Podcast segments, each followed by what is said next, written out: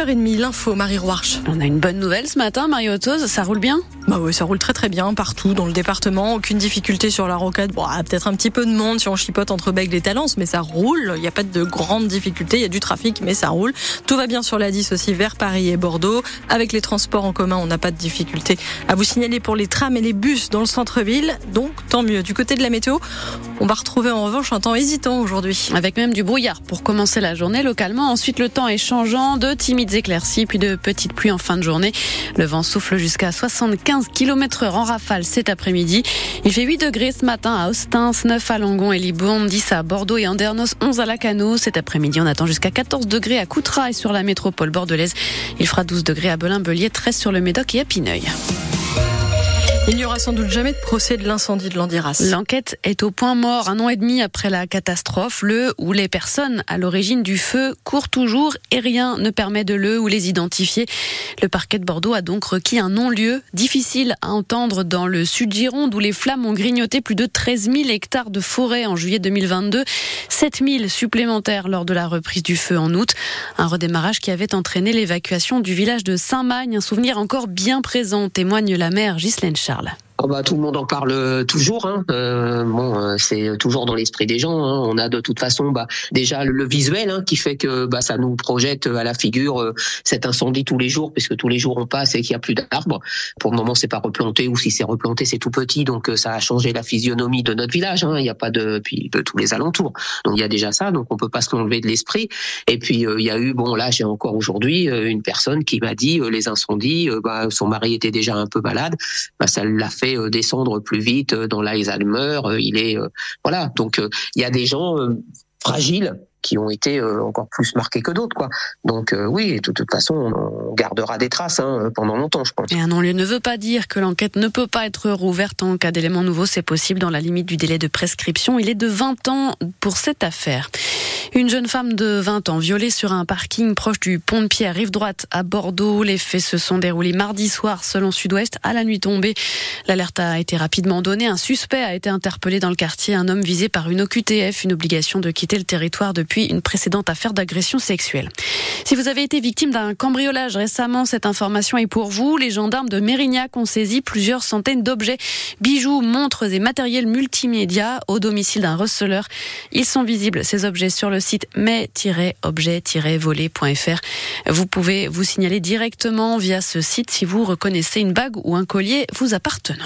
Un grand pas en avant vers l'inscription dans la Constitution de la liberté garantie des femmes d'accéder à l'IEG. Le texte a franchi l'obstacle du Sénat hier soir, voté dans des termes strictement identiques à ceux de l'Assemblée nationale fin janvier.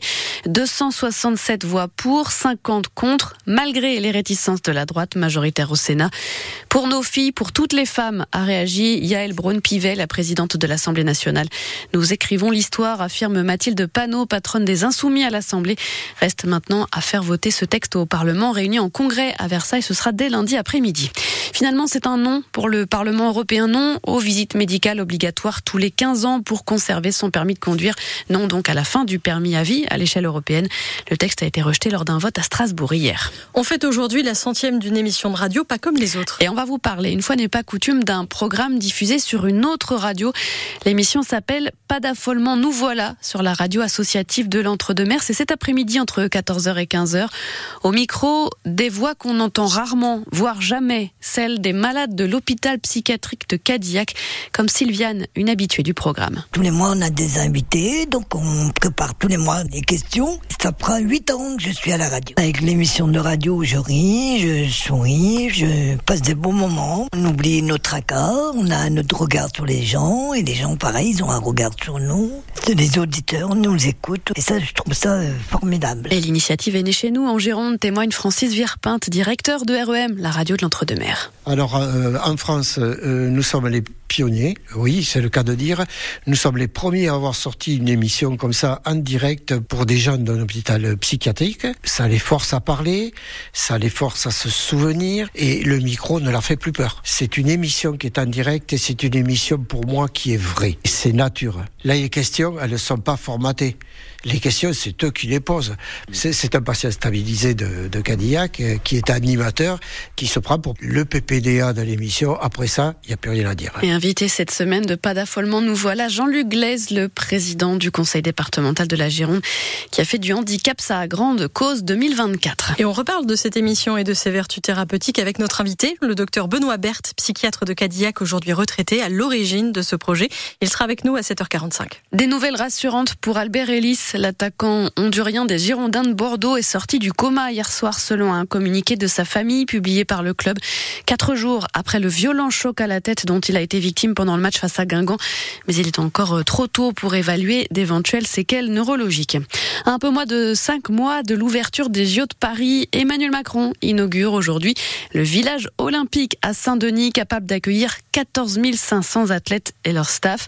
Avant de rejoindre ce gigantesque réservoir de champions, trois têtes d'affiche de la délégation belge d'athlétisme viendront achever leur préparation chez nous en Gironde.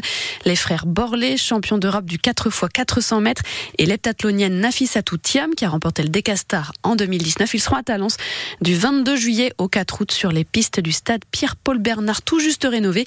C'est à lire sur FranceBleu.fr.